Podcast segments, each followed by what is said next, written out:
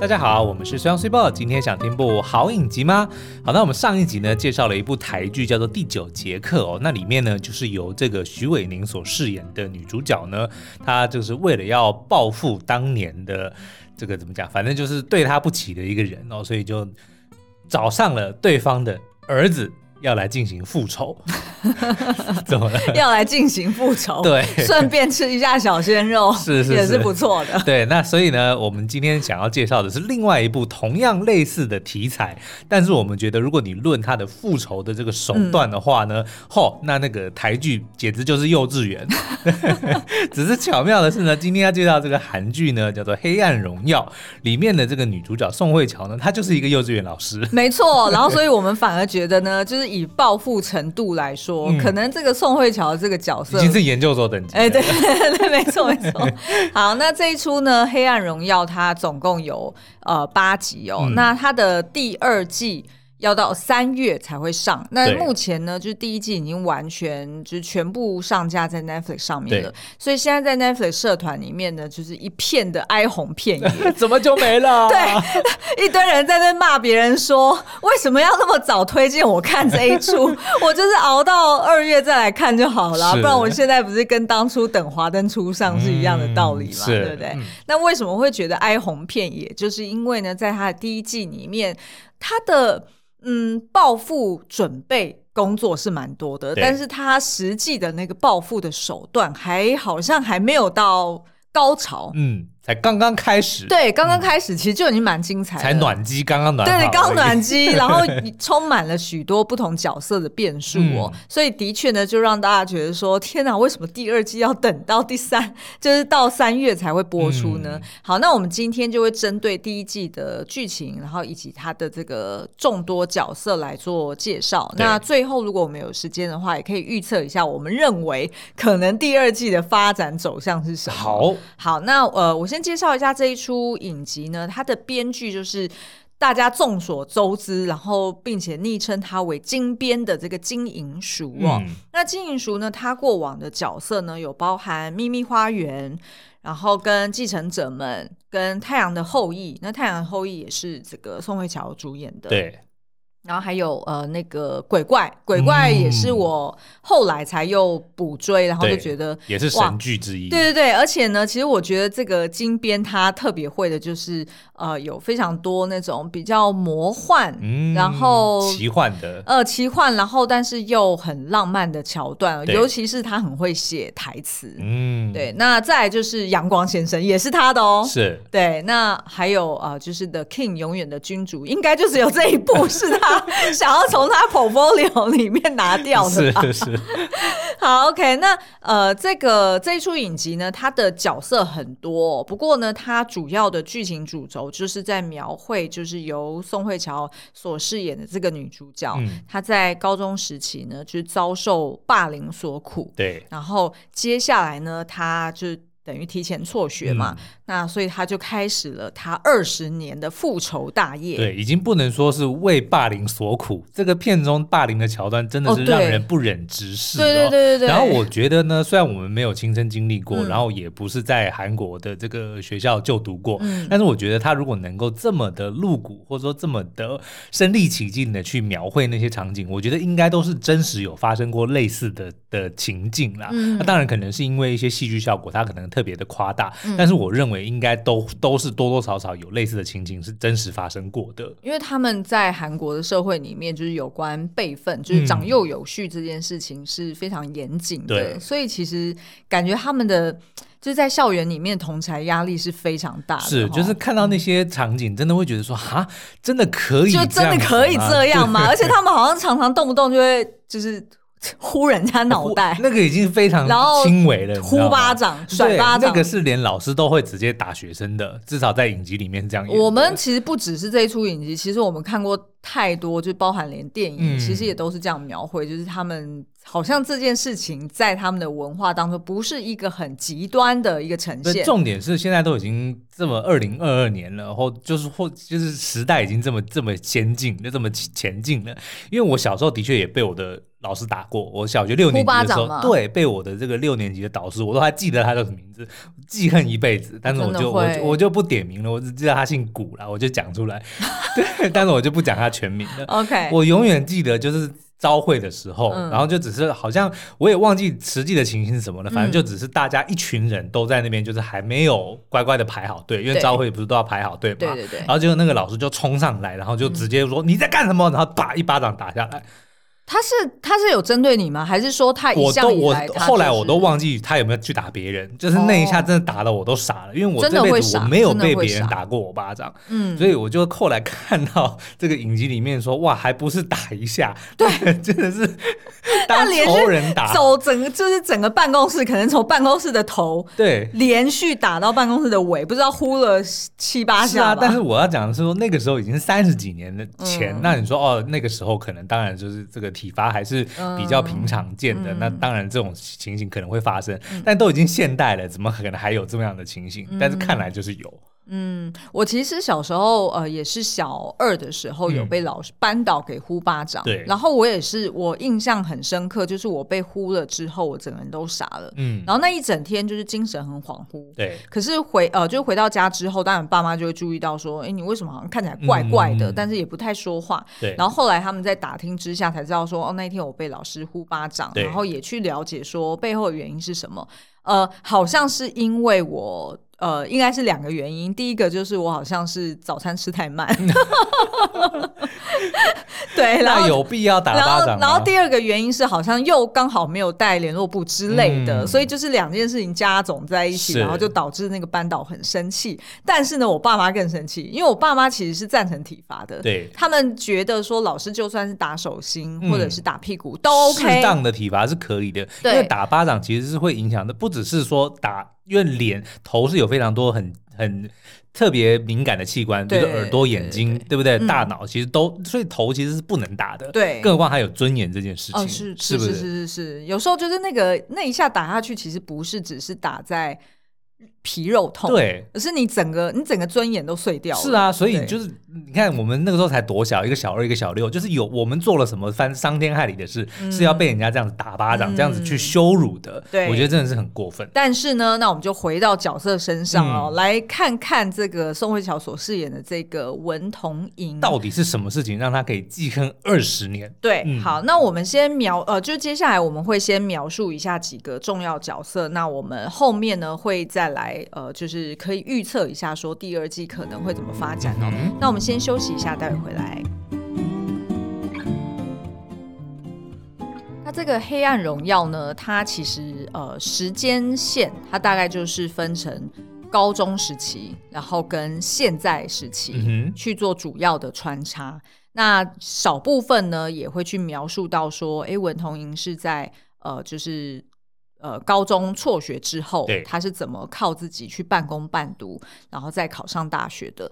那所以呢，其实主要我们就可以从这两个主要的时间轴来描述，哦，少女时期跟青年以后的。对，没错。嗯、那呃，文同莹的少女时期呢，其实可以看得到，就是她的确是家境很不好，蛮贫穷的，就是住在那种就是跟很多人。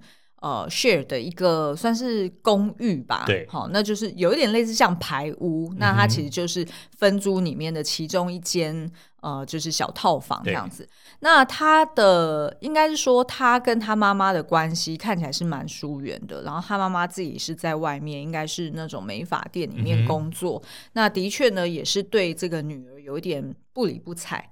那看起来呢，也是他妈妈，呃，可能是因为收入很微薄，所以呢，其实文同珢那边，即便呢发生什么事情，那其他的家长要来搜搜汤圆的时候，他妈妈也就很自然的会去收下这笔钱，哦、然后算是就是背叛了女儿啊。但是他平常也没在照顾，如果你在照顾，那也就算了，对不对？就是收了钱，然后让女儿继续被人家欺负。对对对对对，所以基本上呢，你就想象文同珢她的。家庭其实是完全失能的，嗯、所以其实某种程度呢，是他的班导在做他的监护人，对，哈，所以其实我们在影集一开始呢，就可以看到说，哎，文同莹跟另外的这个霸凌五人帮，也就是他同班同学，就是有男有女的其他人啦，一起在这个警局里面，然后分别由不同人的家长去领回哦。结果呢，要领到这个文同莹的时候，反而是他的班导来责怪他说：“你在有什么有什么委屈可以让你去报警啊？嗯、呃，让学校有多丢脸，然后让我有多麻烦。”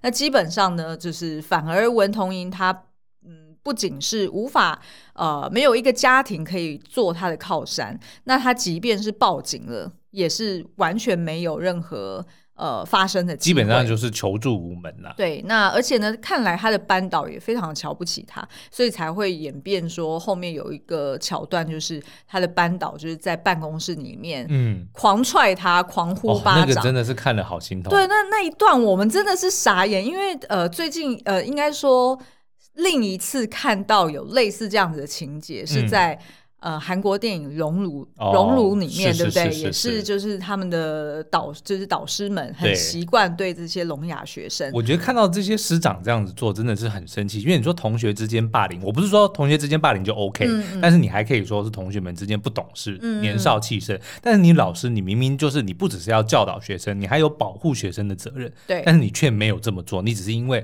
哦怕自己惹上麻烦，或者说啊自己觉得说这个、呃、受了人家的这个好处或怎么样的，然后你就反过来变成加害者，我觉得这真的是很难饶恕。嗯嗯，那所以对于文同英来说，的确他后来长大，他呃想要报复的对象不仅仅是那个直接霸凌他的五人帮同学。嗯最重要的还有他这个班导，是因为这个班导等于就是不仅是没有拯救他，而且也成为了加主要的加害者哦。嗯、所以呢，这个就是呃文同英他的小时候的一个状况了。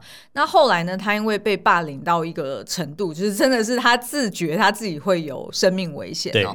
因为包含就是这个霸凌五人帮，他可能拿的是那个卷发器，直接就是。烧制他的这个皮肤，对，哦，然后要不然就是呃，就是直接用踹或者是用呼巴掌的方式直接暴打。那还有呃各式各样不同的，我我觉得那简直可以讲说是类似酷刑的概念，是真的是。那所以其实我觉得文同英应该知道他自己。总有一天，如果他再不离开那间学校，他会死的。他会死的。嗯、那那个死并不是说他想不开，当然他也曾经想想不开过。对可是呢，最主要是他觉得他需要自我保护。对然后我也觉得在这一点方面，其实他是本身其实是很成熟的，的所以他就决定说，呃，他要辍学。然后，所以呢，他在辍学的这个呃申请书上面也直接。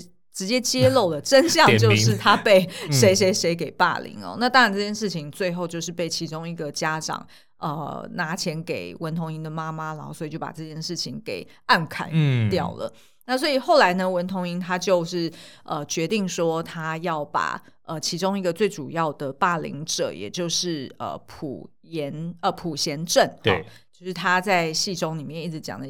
眼睛啊，眼睛，他每次都叫他眼睛啊对对对就很像在跟他就是聊天，或者是在跟他对谈的感觉。对，不过我想要再回去刚刚讲这个，就是他妈妈收钱，然后签了和解书这件事情。嗯、其实我们之前在介绍《熔炉》呃这部电影的时候，我们做了那个人生一片清单的介绍的时候，嗯、其实就有提到说，这个当年熔炉法这个修法其中一条非常重要的，它就是。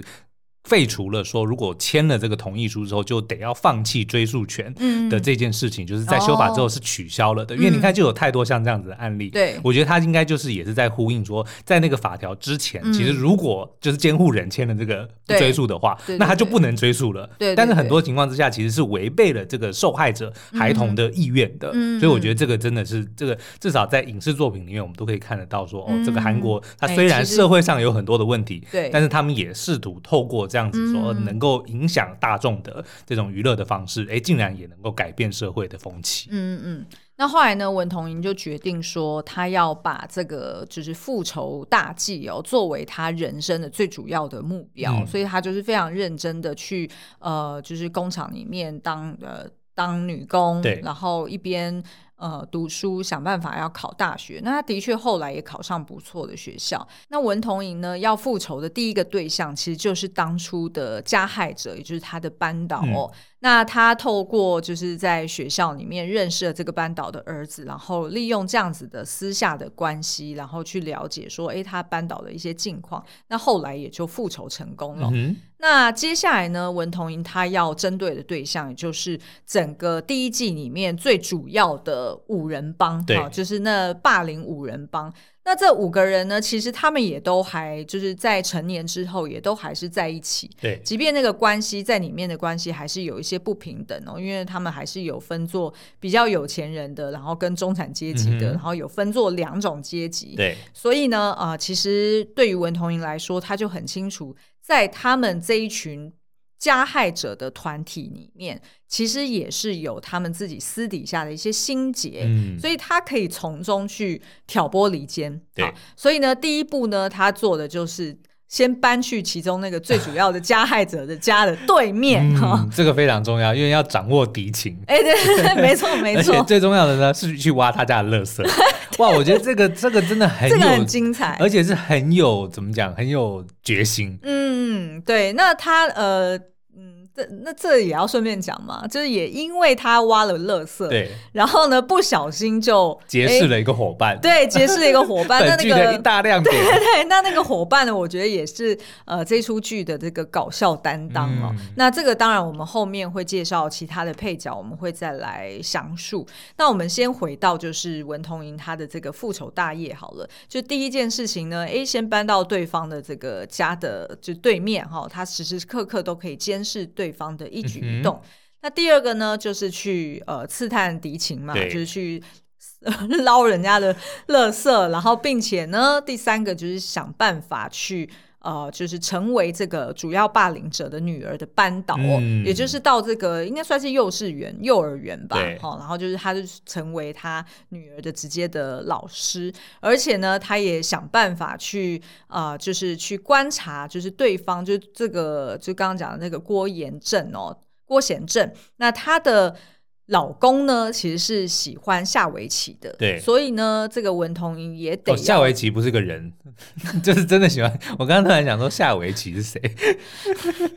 哦，对，因为我讲喜欢下围棋，Vicky 下。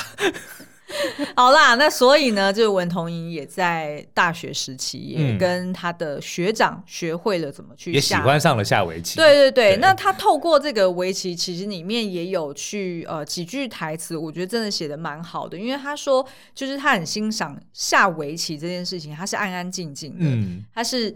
呃，轮流的一个一个动作。他没看过《麒麟王》，一点都不安静 是很多小剧场。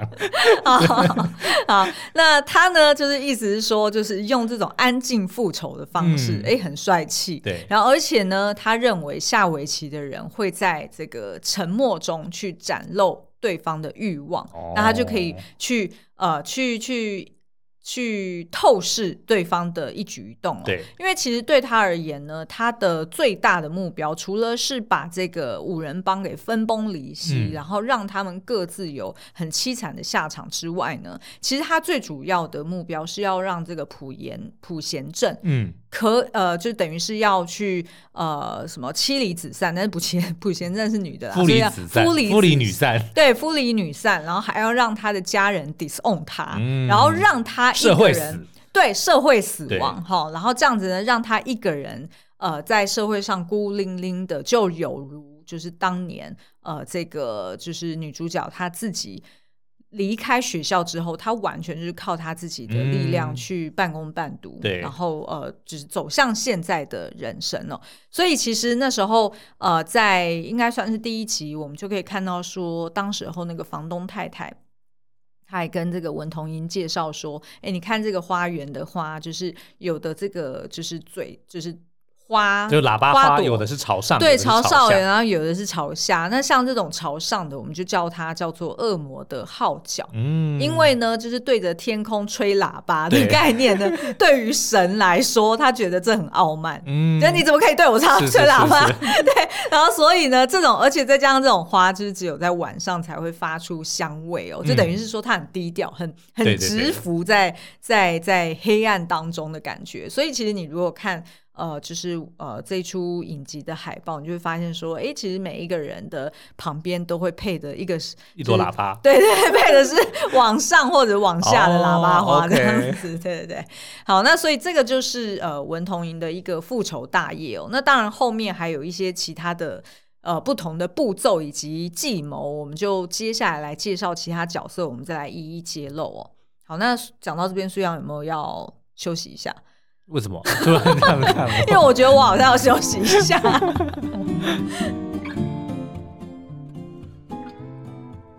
不知道大家有没有发现，我们最近这几集的这个声音变得有点不太一样了呢？那是因为我们最近搬家了之后呢，打造了一个全新的书房兼健身房的录音间哦。而且呢，这个整个房间是用来自德国的 May Voice 美声版来做隔音哦。那大家可以听到，不止声音更为专业呢，而且高频的时候的回音也变少了。高频的回音的意思就是 super 大笑，就是我常常就突然大笑，然后那个大笑以往呢，呃，我们的那个就是声音就。会突然听到好像有一种亮亮的那种感觉，对不对？但是现在我大笑，就是非常的闷。OK，而且重点是呢，它不怕外在的声音哦。像我们现在的时间呢，其实是大概下午一点左右，其实外面是非常的吵的。但是我们现在完全就不怕，所以以后呢，你大概也听不到我们家附近的，比如说什么 垃圾车啊、什么救护车等等的，应该都会听不见的。对对对，那其实呢，这个美声版它是来自德国一个划时代的黑科技哦，非常的。轻薄，它的薄度呢只有大概不到一公分。嗯，那它的就是每一块呢就是六十乘六十，是一个正方形哦。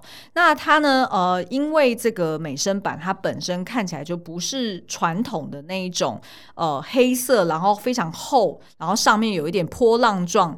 以前那种专业录音间会用的那种很厚的吸音棉嘛。嗯、所以呢，其实这种美声板它是很适合搭配你一些呃，就是室内的装潢。去做就是一些调配的，所以像呃，在我们房间就是这样的这间呢，我们就是包含天花板跟墙面全部都贴了这个美声板，所以你就想象就是六十乘六十的格子全部排满这样子。对，但是因为它的这个设计也非常的美型哦，嗯、所以的确看起来不会像是那种我们传统的这个办公室用的那一种对。轻隔间，对，会其实有点死气沉沉。嗯，对，所以呃，然后再加上因为它它总共有六款颜色。呃，包含比如说，一般常看见的就是白色。然后再就是呃，就是深灰跟浅灰色。那我们的房间呢，我们挑选的是一个浅驼色。嗯、那浅驼色大家就可以想象，就是最近室内装潢很流行的那种奶茶系的装潢，有没有？哦、就是有点类似，对，通常都叫奶茶系，是是是就是有一点就是呃粉肤色，但是呢，你如果换不同的灯光，它的那个颜色又有一点不同。对，所以其实是看起来比较活一些的。嗯、那再就是我们的。的天花板，我们用的是它叫做浅灰，但是其实它是呃把白色跟灰色去有点像是交织在一起，嗯、所以它是它的那个 texture 看起来是不是一整个平面的？对，所以呃我们就拿来贴天花板，然后跟墙面。但是呢，就是大家也知道嘛，就通常在一个房间里面，你可能还是需要有一个主墙面去做一个主要的视觉，所以我们主墙面呢就另外自己去找一个世界地图的壁布，对，看起来很像壁癌。我们已经发生过两个不懂欣赏的人进来看，说：“哎、欸，你们的壁癌不先处理一下？那明明就是世界地图，OK？” 他只是故意弄有一点像那种轻工业风，有没有？所以油漆就是刷的不是这么的，哎，对对对，这么的整齐，对对。但是我们是故意的，因为其实呢，这一款呃，就是它它这一款壁布，然后去搭配，就是大家想象嘛，就是六十乘六十的这种美声版，它拼起来它才会看起来比较。比较火，然后比较有一点层次，是就是不会感觉说哦，整个好像你就进入到一个录音间的感觉，嗯、是不会这样子的。那所以呢，我们就是用这样子的方式去做搭配，然后整体的效果就很漂亮，就是看起来就是很有。就是一致性啊，就是它那个色系也很好。重点是它每一片它其实都非常的轻薄哦，所以在施工的这个过程中是很方便，因为我们就直接请了我们的木工师傅来这个、嗯、来施作。那一开始他很担心说这个东西会不会很难装，对，就我一给他看说啊这个很简单啦，然后就直接用他们那个专用胶，对，专用胶就直接粘上去，就非常的稳固哦。对对对，而且是没有味道也没有甲醛的。嗯、那其实呢，就是台湾大部分的这个居住空间隔音其实不是很好，是的，即便在我们这种算是比较新一点的社区，其实呃也都，我之前就是在群组里面常常看到大家都在抱怨说，嗯、哦什么半夜一点点声音就听到嘣嘣嘣的，对对对，就是它会有那种共振传导的声音。所以呢，其实呃，就是如果大家有兴趣，不管是你家已经装潢好了，你可以学我们就是贴这种美声板，就直接就是贴在墙面上，嗯、它也不需要特别去呃做什么处理。那如果你呃没有还没有装潢，嗯、呃，或者是你正在进入装潢的阶段，其实我们也蛮推荐你这呃也可以研究一下他们家的美声毯。是美声毯就是我们这一次来不及做的，就是放在那个天花板隔间对那个楼楼板之间，对对对，然后再去上那个木座，那这样子就可以确保说你楼上再怎么跳，或者是有小朋友跑来跑去，嗯、你都不会听到那种共振。但如果只是用美声板，其实我觉得它效果就蛮好的，像我们这间房间天花板就是。那你上次不是进来跟我说，外面楼上在拉椅子很吵，欸、对对对，但是我里面完全听不见。对对对，就只是隔隔一个门而已。而且你好像是不是这边的那个平常我们听到白噪音，对，也会变，也会变，也会被变小，而且特别有安全感。就你一进到，你如果有去过那种吸音很好的房间，你就会有一种被包覆的安全感。对对对对。然后有一个额外的好处，然后我们现在有一点担心，是它到夏天会不会变坏处？哦，就是你有没有觉得这个冬天特别温暖？特别温暖，就是整个整个新家，就是每一个空间。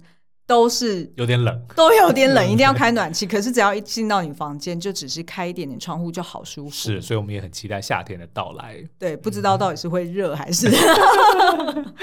好，那如果有兴趣的朋友们呢，可以点击文字说明栏里面的连接去看德国 May Voice 美声版吸音隔音工程哦。那接下来呢，我们就来认识一下这霸凌五人帮的角色哦。嗯、那因为时间的关系，我就先聚焦在两个主要的。好，那呃，第一个呢就是普贤正。对，那贤正呢就是刚刚讲的，呃，就是女主角会心心念念一直。一直想着他，然后垂涎三尺，对对对，no pun intended，因为他的名字这个贤就是垂涎三尺的贤，是是是是没错。好，那这个贤正呢，家里面很富裕哦，然后呃，他长大之后呢，他自己也成为了一个气象主播。嗯，那他的呃个性呢，就是有一点像是。就是很习惯对大家颐指气使，对。然后他身边就是时常都跟着两三个这个小跟班。那他在呃进行这个就是霸凌的时候呢，也都是直接算是直接就是假借别人的手去做这些，嗯、不不自己出手。对，没错。那呃，他当然也是他有时候是有自己很愤怒的时候对对对，那他就是会去呼巴掌哦。那他的妈妈呢，看起来就是很迷信一个宗教，然后也的确呢，呃，对他女儿有一些很奇怪的作为，嗯、譬如说，呃，当然这个是呃韩国的民俗信仰啦，就是觉得说，哦、呃，他女儿就是不能。呃，碰到那种什么名字里面有“嗯”这个音的人，否则呢就是会招邪哦，哦所以他还会拿米啊或拿盐巴去丢他，就是撒他女儿。所以其实也是某种程度也是一种精神暴力哦。然后他妈妈好像也跟当时候的这个警察署长很友好，对，所以呃，对于贤正来说，他一直以来都是有习惯霸凌同学的这个范型，嗯、但是也都，都不了了对，也都是很容易。容易 get away，但所以其实，在这个女主角之前，其实她还有呃霸凌另外一个女孩子，然后导致那个女孩子跳楼，但是不确定是意外还是轻生，还是说真的是被谋杀的。嗯、那这个也会形成是一条主要的一个复仇线，就是被女主角利用来呃，就是去去翻供或者去报复。好，那这个就是贤正。那另外一个呢，是算是贤呃。成就是长大之后成为贤正的，长大之后成为贤正的这个秘密恋人哦，就是载俊。那这个载俊呢，他呃，就是是一个继承高尔夫球场的富二代哦。嗯、那他的确在高中时期的时候呢。他也不是那种亲手会去欺负女主角的一个就是霸凌者，对，他都是用冷眼旁观的方式。嗯，那只有在一些就是比较算是跟性有关的一些场景，哦、他会是刻意的。呃，去羞辱这个女主角，就是有机会吃豆腐或占便宜的时候。对，对举例来说，他可能就是要呃，他的小跟班去把这个女主角全身就是淋到湿透，嗯、就冲水冲到湿透，对，然后让她的这个内衣啊，或者是她的胸部露出来，嗯、然后再用言语去羞辱她。对，那所以就是用这样子的方式在精，就是实施这种精神暴力，然后让女主角就是对觉得。呃，对于性或者是对于就是这样的情境感到很很羞耻哦。嗯、那呃，但是呢，这个载俊他接下来也是要等着瞧了，因为呢，嗯、这个载俊他其实本身他是患有色弱哈，哦、就是他好像分不出来就是红色的，嗯、就是某一些颜色。对。然后呢，他跟这个贤正，他应该是看不到绿色哦，对，所以他才要戴红色的这个片，那个什么。哦哦，哎，那为什么他还要买绿色的车啊？因为他就是看不出来那是什么颜色，啊，他不知道那个是绿色。没有，因为我猜的，因为他是后来他不是就是有暗示说，呃、也不是暗示啦，就是、就是直接揭露。对，就是那个贤正的女儿其实是他的小孩嘛，对？私生子。对，然后那个贤正也遗传了这件事情，然后他是因为在过马路的时候明明已经是绿灯了，但是他却不敢过马路。嗯，哦，就是你在讲贤正的女儿。对，贤正的女儿，嗯、所以我就想说，那他们应该是看不到绿色，就是没办法分辨绿色了。哦、然后影集里面也有非常多这个绿色的元素，比如说你刚刚讲到那台。绿色的车，对，或者是贤正的高跟鞋，是是，是，也都是绿色的，所以应该是对于绿色是看不见。对，然后我觉得可能之后会有一些绿色的一些隐喻，嗯，或影射，因为其实呢，就是贤正他之后应该也会犯下另外一起罪行，对，然后他。应该就是在当时候，他穿的就是那一双绿色的高跟鞋，嗯、所以它上面就是有留有血渍，所以他才会去找那个双氧水来擦他的高跟鞋哦。所以这个待会也可以聊。那所以这个就是呃，载俊他跟贤正等于就是两个人，其实呃算是有就是不可告人的秘密在。那所以对于已经嫁作人妇的贤正来说，他会觉得这个秘密要是让这个女主角知道了。那她真的就是就完蛋了，嗯、因为她其实已经知道了，她其实是非常，她其实是爱她老公的，然后她也并没有打算要跟她这个同班同学载俊在一起，对，好。那好，所以这个就是呃，这个主要两个角色。那另外三个呢，就是算是三个小跟班。嗯、那其中一个是梭罗，那梭罗呢，他其实是呃，也算是有钱人哦。然后我觉得在他这边会有一条线，就是有关贩毒跟洗钱的线。嗯、因为呢，梭罗其实从小到大他就是很很会画画，但后来的确也成为了画家。那他的画呢，也总是在这种呃展览上面可以卖出高价，而且也都是他身边。的那些有钱人的长辈哈、来帮他买画，所以呃，但是呢，再加上他自己又有吸毒的习惯，然后也都是透过另外一个叫做敏吴的小跟班去帮他买毒品，所以我自己在猜测呢，后面应该还有他们自己。在这个霸凌五人帮里面，还有另外一条线，就是除了刚刚说的这个，就是贤正跟载俊有一个私生女之外呢，在就是呃，梭罗跟敏吾应该也有有关就是贩毒哦、买毒，嗯、然后跟啊、嗯呃、就是洗钱的一个这一条线是。好，然后再就是呃刚刚说的呃。还有另外一个叫做崔慧成哦，那崔慧成跟这个敏吴这两个人都是算是中产阶级出身，对，所以他们在这个霸凌五人帮里面呢，也时常是被当做那种呃，就是跟班被呼来唤去的。嗯、然后他们自己也觉得，的确是有一些，就是时常会受到这一群有钱人的屈辱，对，所以即便表面上有一点在呃，就是表面上是一伙的，但是其实私底下也是。没有感情，没有那么好了。对对对，所以当有机会的时候，也很很容易就是被女主角给呃挑拨离间，然后也成为了他的打手哦。那所以其实我们也蛮期待，就是崔慧成这一条线，因为他其实是呃非常爱慕虚荣，然后很想要嫁有钱人，嗯、所以他现在有一个把柄握在这个女主角手上，就是呃他不希望她的婆婆。知道她的就是她本身的一些秘密，嗯、但是现在看起来就是女主角早就已经打点好，成为她的，成为她婆婆本来很希望可以呃成为他的那个媳妇的一个对象啊。哦、对，所以其实呢，这条线也蛮精彩的。那所以这个就是呃霸凌五人帮哦。那目前的在第一季里面的进度呢，就是呃那个其中有一个人失踪了，然后有可能其他的四个人都有可能是呃加害他的凶手。那这样子的确又再多一个案件可以供女主角自由运用了。嗯、对，好，那再来呢就是几个我觉得蛮特别的配角哦。那呃的确也会影响到接下来的呃第二季的剧情走向。那第一个配角呢，我会说是何杜岭，何杜岭也就是那个贤正，算是这个反派的老公啦。嗯、那他是一个建筑公司的代表，然后他就是很很爱下围棋，然后的确呢，就是女主角一开始就盯上他了，所以才去学围棋。为了要接近他，才去学围棋的。对，那他自己个性本来就是很安静，然后不太说话，然后。呃，城府蛮深的，那自己的阶级意识也很重哦。嗯、那我们可以看得出来，就是从呃，就是另外一个霸人呃霸凌五人帮里面的那个崔慧成呢，曾经就有讲形容过说，呃，像就是何杜岭这样子的人呢，就是在呃。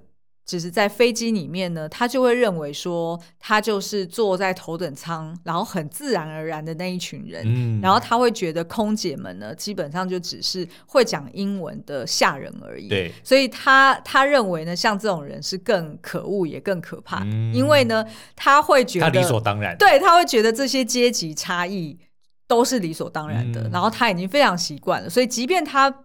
待人处事不带着恶意，他就不觉得自己有错。没错，没错，没错，就是很类似。你不觉得跟《寄生上流》的那个是是男二很呃，就是那个会长对那个会长很像吗？就他就是觉得说你的味道飘过来了，那你侵犯了我的对你侵犯了我的领域，他觉得这个非常理所当然。对对对，那所以何杜岭呢，现在在算是 Netflix 社团里面就整个爆红哦，因为非常多人呢画错重点，就觉得说天哪，他比男主角那个朱如真还要帅。是。就觉得说，就是反而比较喜欢看到这个何杜岭跟呃女主角的对手戏，也就是他们在呃就是下围棋的时候的那种暧昧的。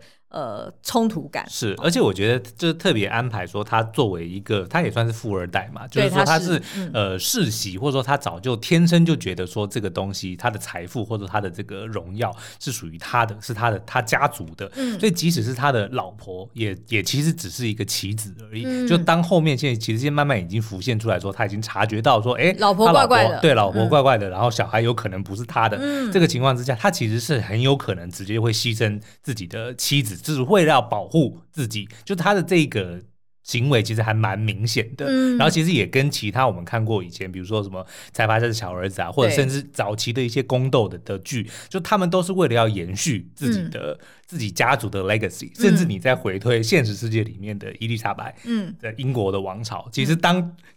亲人出事的时候，其实都是切割的，那个是毫不手软的，嗯、就是要为了保护说哦家族或者自己的这个荣耀。嗯，其实呢，何杜岭在这个男主角的形容里面呢，有一句话很妙哦，他就说呢，他就是很像那个 GQ 杂志里面的第十七页。嗯，那 is?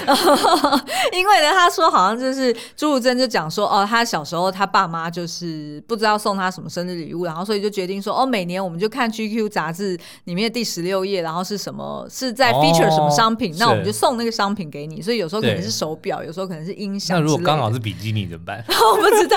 但是呢，他说朱如真就讲说，何杜岭那样的人呢，就很像十七页。十七页是什么意思？就是意思是说，当我看到第十六页，我知道我会获得这个东西的时候，我会更想要第十七页。哦，就是是一种让人 aspire 的对象。懂懂。然后，而且呢，他就形容的很好。他说何杜岭身上穿穿金戴银哦，都。是刚刚好，他并不是过头的那种有钱，哦、他并没有想要招摇。对，没错，他其实所有东西都是进退有度。对，那在这样子的人身上，如果他老婆给他冲康哈，嗯、然后他女儿又不是他的，那他会怎么切割他老婆？嗯，但是呢，我觉得这边还有另外一个变数，就是何杜岭呢，他才会是真正的大魔王。对，我反而觉得他不能只是作为在这出剧里面作为女主角的另外一个 romance 的对象，嗯、因为这样子可能不够精彩。是，因为其实事实上这个呃贤正其实本身并不是很高干，他不是一个，他不是一个聪明的人，对，他不是一个聪明人，他很多事情都会露马脚，然后也都很很。